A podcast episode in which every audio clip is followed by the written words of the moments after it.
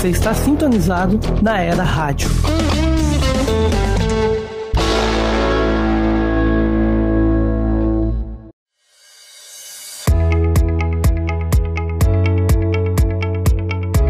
Olá, pessoal! Está começando mais um podcast da Era Rádio.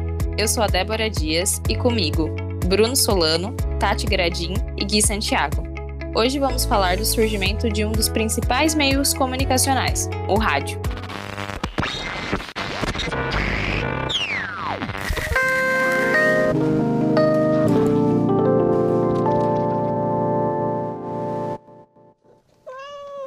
Vamos falar sobre como aconteceu o surgimento do rádio, as primeiras emissoras na Europa e Estados Unidos e sobre uma das personalidades mais importantes deste grande acontecimento, o Landel de Moura. Bora começar?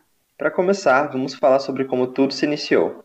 O rádio é um veículo de comunicação que consiste na difusão de informações sonoras por meio de ondas eletromagnéticas em diferentes frequências. Apesar de parecer complicado, ele é considerado o meio mais popular e o de maior capacidade de comunicação de massa mundial. E tudo começou a partir da união de três tecnologias: a telegrafia, o telefone sem fio e as ondas de transmissão. Isso aí. Em 1896, o mundo conheceu o rádio tendo início com a genialidade de Maxwell, físico e matemático inglês, que previu matematicamente a existência das ondas eletromagnéticas. O cientista alemão Hertz, alguns anos mais tarde, produziu em laboratório cargas elétricas que irradiavam ondas captadas a pequenas distâncias.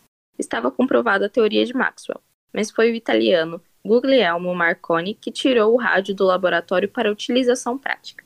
A primeira transmissão de rádio foi de um evento em Dublin, a invenção, porém, ainda não tinha o formato que conhecemos hoje, porque transmitia somente sinais. A transmissão de voz só ocorreu mesmo em 1921 e foi introduzida as ondas curtas em 1922. Aqui no Brasil, a primeira emissão radiofônica brasileira aconteceu em 7 de setembro de 1922, durante as comemorações do centenário da independência a Westgate Electric International Co. instala no Alto do Corcovado, no Rio de Janeiro, uma estação de 500 watts, inaugurada com o discurso do então presidente Epitácio Pessoa. No final das festividades, a rádio sai do ar, reaparecendo no ano seguinte com a Rádio Sociedade do Rio de Janeiro. A emissora, com programas educativos e culturais, influenciou várias outras amadoras que apareceram no país ainda na década de 20. Todas nascem como clubes ou sociedades, e como a legislação proibia a publicidade, são sustentadas pelos associados. Porém, em 1932, ocorre a legalização da publicidade, e então as emissoras começam a se organizar como empresas capitalistas. Com o crescimento da indústria e do comércio, o número de propagandas veiculadas aumenta e o rádio transforma-se num negócio cada vez mais lucrativo. Surgem os anúncios cantados, os jingles, que revolucionaram a propaganda radiofônica. Na década de 30, são criadas várias, entre elas a Rádio de São Paulo, a Rádio Nacional do Rio de Janeiro e a primeira grande emissora do país e a Rádio Tupi, de São Paulo. Diante dessas mudanças, o rádio foi aos poucos abandonando seu perfil elitista para se tornar um meio popular de comunicação. A linguagem modificada, tornando-se mais direta e de mais fácil entendimento. E assim, as programações vão se tornando mais diversificadas e são melhor organizadas, atraindo o grande público. Com isso, o rádio foi se tornando o mais importante veículo de comunicação do país, tendo um papel fundamental na formação cultural do brasileiro. Não tem como falar do surgimento das telecomunicações e do Brasil sem mencionar Landel de Moura. Vou começar contando a história dele. Roberto Landel de Moura, o padre Landel de Moura, nasceu em Porto Alegre em 1861. Ele foi um padre católico, cientista e inventor brasileiro, se formou como sacerdote em Roma e teve sólida formação cultural e científica.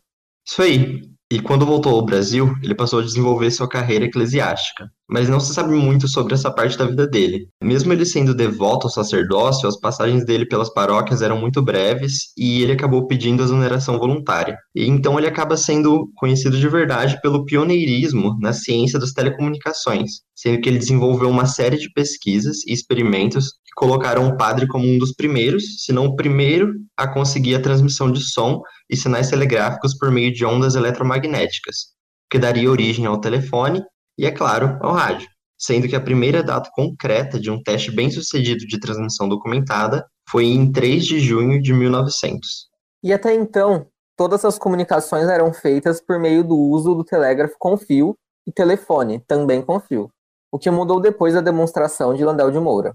O padre Landel fez requerimento e conseguiu a patente em 1901 para desenvolver o equipamento próprio para realizar transmissões de som à distância, com ou sem o uso de fio, através do espaço, mas sem apoio de entidades governamentais ou da igreja, ele foi para os Estados Unidos, onde conseguiu três patentes: a de transmissor de ondas, sendo o precursor do rádio, e as patentes de telefone sem fio e telégrafo sem fio. E depois de conseguir as patentes, ele volta para o Brasil acreditando que então teria algum apoio. Mas ele não conseguiu, e essa falta de visão e de conhecimento do que estava sendo feito cientificamente na Europa e nos Estados Unidos acabaram com a possibilidade de um rápido desenvolvimento de uma tecnologia nacional na área da comunicação. E depois de todos esses empecilhos, o padre Landel de Moura acabou abandonando as pesquisas e se dedicou à vida religiosa. Depois das patentes, os americanos exploraram comercialmente as descobertas do Landel. O reconhecimento de seu trabalho veio só depois de muitos anos, quando a Telebrás, Telecomunicações Brasileiras SA, deu o nome de padre ao seu centro de pesquisas. Além disso, os radioamadores brasileiros têm Landel de Moura como seu patrono. Agora você deve estar se perguntando, mas como foram as primeiras experiências radiofônicas? Calma lá, nós vamos citar também as primeiras emissoras desse potente veículo de comunicação. As emissoras de rádio desenvolveram-se de fato depois da Primeira Guerra Mundial, que foi de 1914 a 1918. Durante o conflito, a transmissão das ondas eletromagnéticas ficou sob controle dos governos dos países que estavam na guerra, esse atraso na implantação da radiodifusão para o grande público, no entanto, é compensado pelos avanços feitos no período, que facilitam o crescimento das estações de rádio no pós-guerra. Em apenas uma década, a radiodifusão se espalhou pelo mundo todo. Em 1919, é criada a primeira grande empresa norte-americana de telecomunicações, a Radio Corporation of America, a RCA. E em 1920 surge a primeira emissora, de nome KDKA, a partir daqui, foi uma grande explosão de emissoras de rádio, como a National Broadcasting Company, NBC, fundada em 1926, e da Columbia Broadcasting System, CBS, de 1927. Já na Europa, são implantadas várias empresas de grande porte, entre as quais a italiana Radio Televisione Italiana, RAI, em 1924, a inglesa British Broadcasting Corporation, BBC, em 1927, e a francesa Radio France Internationale, RFI, em 1931. E o número de receptores também aumenta drasticamente nos Estados Unidos. Por exemplo, os aparelhos de rádios sobem de 50 mil em 1922 para mais de 4 milhões em 1925. Tal como ia acontecendo por todo o mundo, em Portugal começava a surgir a febre da rádio. Muitas eram as pessoas que tentavam construir as suas próprias emissoras de rádio, mas a primeira estação emissora nacional profissional surgiu em outubro de 1925, de nome CT1AA, por intermédio de Abílio Nunes dos Santos.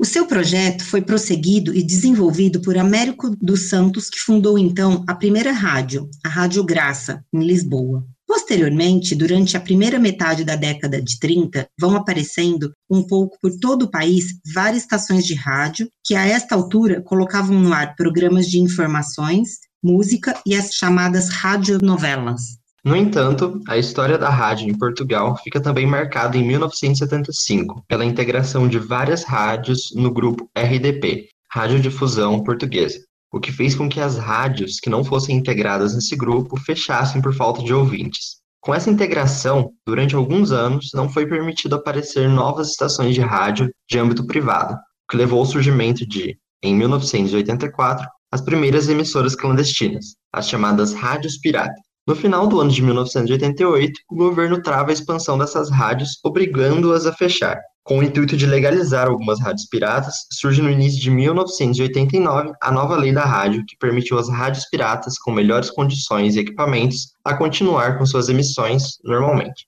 E o Era Rádio de hoje está chegando ao fim.